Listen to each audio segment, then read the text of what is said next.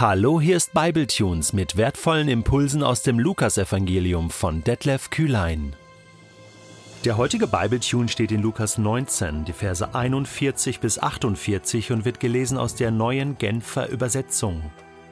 Als Jesus sich nun der Stadt näherte und sie vor sich liegen sah, weinte er über sie und sagte: Wenn doch auch du am heutigen Tag erkannt hättest, was dir Frieden bringen würde. Nun aber ist es dir verborgen Du siehst es nicht. Es kommt für dich eine Zeit, da werden deine Feinde rings um dich einen Wall aufwerfen, dich belagern und dich von allen Seiten bedrängen. Sie werden dich zerstören und deine Kinder, die in dir wohnen, zerschmettern und werden in der ganzen Stadt keinen Stein auf dem anderen lassen, weil du die Zeit, in der Gott dir begegnete, nicht erkannt hast. Jesus ging in den Tempel und fing an, alle hinauszuwerfen, die dort Handel trieben. Er sagte zu ihnen Es heißt in der Schrift Mein Haus soll ein Haus des Gebetes sein, ihr aber habt eine Räuberhöhle daraus gemacht. Tag für Tag lehrte Jesus im Tempel. Die führenden Priester und die Schriftgelehrten jedoch, sowie die anderen führenden Männer des Volkes suchten nach einer Möglichkeit, ihn zu beseitigen. Aber sie wussten nicht, wie sie es anfangen sollten, denn das ganze Volk hing an ihm und ließ sich keines seiner Worte entgehen. Also damit konnte nun wirklich keiner rechnen. Jesus, was machst du?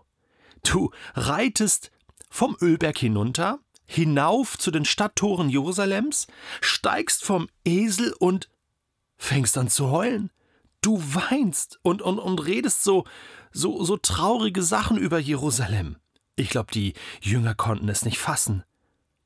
Jesus, warum freust du dich nicht? Das ganze Volk empfängt dich mit offenen Armen.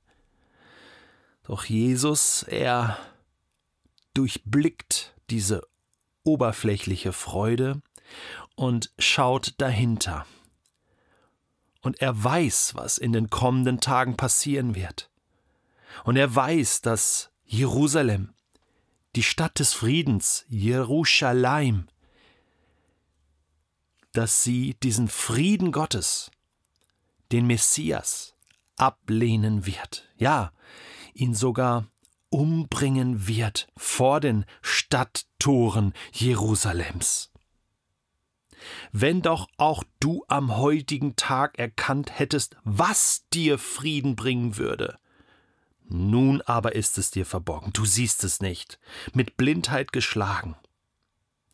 Und deswegen geht diese Stadt unter. Es erfüllt sich übrigens auch hier wieder eine Prophetie, das Lukas Evangelium vor 70 nach Christus geschrieben und 70 nach Christus dann die Zerstörung Jerusalems. Kein Stein ist auf dem anderen geblieben, weil die Stadt auch mit Feuer niedergebrannt wurde, der Tempel zerstört wurde, niedergebrannt wurde und das ganze Gold schmolz und hat sich dann zwischen den Steinen, den Quadersteinen gesammelt und die Römer haben dann die Steine natürlich beiseite geschafft, um an das Gold heranzukommen. Das wissen wir aus geschichtlicher Überlieferung. Kein Stein bleibt hier auf dem anderen. Jesus trauert über Jerusalem. Und das ist auch das Herz Gottes an dieser Stelle. Jesus hat in den Evangelien nur an zwei Stellen geweint. Vielleicht gab es noch mehr Situationen, aber nur zwei Stellen werden uns überliefert.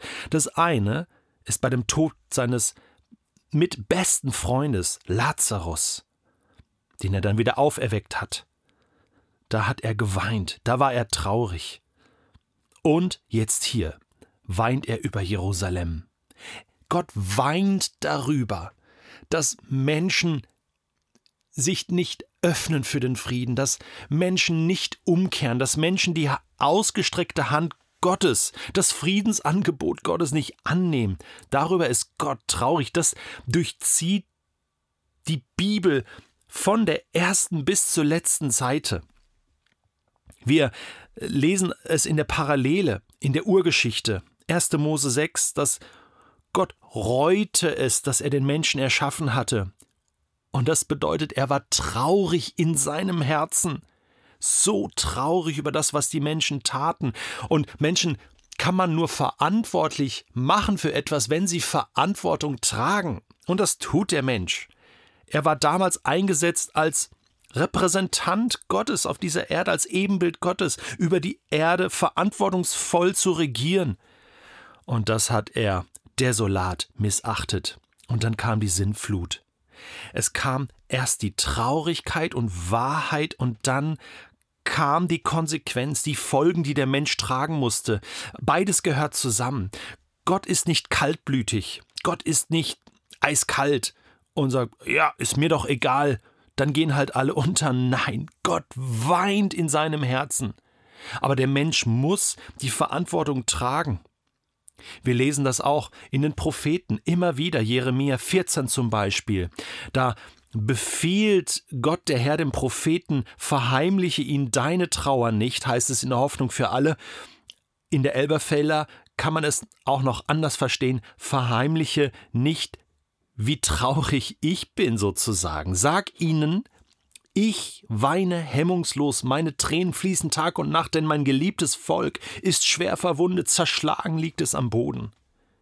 Und, und es ist damals schon passiert mit Jerusalem. Die Babylonier haben Jerusalem zerschlagen und, und es kam die große Gefangenschaft in Babylon. Hier wieder ein, eine ähnliche Situation im römischen Reich. Und Jesus geht jetzt bewusst nicht zum Königshaus und diskutiert mit, mit Herodes und Pilatus, sondern nein, er geht dann gleich in den Tempel. Er geht in den Tempel.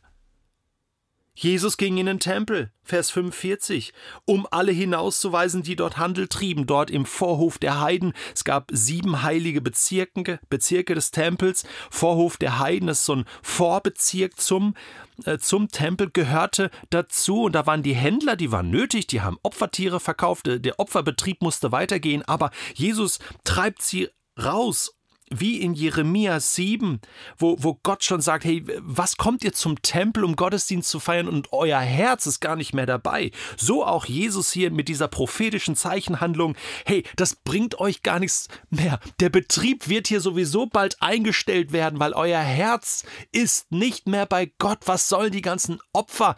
Ich schaffe die Opfer ab tatsächlich ab 70 nach Christus bis heute keine Opfer mehr, weil Gott sagt, hey, ich will euer Herz haben und nicht irgendwelche Brandopfer. Natürlich war das meine Erfindung, aber das sollte immer parallel gehen. der größere Wunsch war immer, dass mein Volk mich ehrt, aber ihr ehrt mich nur noch mit den Lippen und nicht mehr mit dem Herzen. Und deswegen geht Jesus hier in den Tempel und macht das klar und sagt, ihr habt eine Räuberhöhle daraus gemacht weil eure Herzen jetzt weit weg sind von mir. Bekehrt euch, kehrt um. Jesus ruft über Jerusalem. Jesus ruft zuerst über Jerusalem. Die Stadt Davids, die Stadt Gottes, die Stadt des messianischen Königs, von wo aus er auch regieren wird in der Zukunft. Im Himmel wir lesen in, in der Offenbarung, das neue Jerusalem kommt herab, schön gestaltet wie eine Braut. Und da wird Jesus regieren, ja, aber, aber im Moment ist die Gnadenzeit, die, wo Jesus aufruft, kehrt um. Nicht nur Jerusalem, sondern alle Städte der Welt, alle Dörfer der Welt, kehrt um. Weißt du, ich frage mich jetzt gerade, gab es schon Momente, wo Gott über mein Leben geweint hat? Ich glaube schon. Mir fallen einige Situationen ein, wo er bestimmt die ein oder andere Träne vergossen hat, wo er traurig war. Und wo er ausgerufen hat, Detlef, was machst du? Ich hab dich so gesegnet. Ich hab dir alles gegeben. Was tust du gerade mit dem? Du, du, dein Herz ist, ist nicht mehr bei mir. Du bekennst mich nur noch mit den Lippen dann ist aus meinem Herzen eine Räuberhöhle geworden. Und es ist Zeit, umzukehren, dass ich, dass ich die Tische und Stühle und das, was Gott stört, ausräume aus meinen Herzvorhöfen, aus meinen Herzkammern und Gott wieder einziehen lasse mit seinem Geist. Weil du die Zeit, in der Gott dir begegnete, nicht erkannt hast, Jerusalem. Ich möchte das anders machen. Ich möchte Gott jeden Tag wieder willkommen heißen, den König willkommen heißen in meinem Herzen und ihm sagen, regiere du.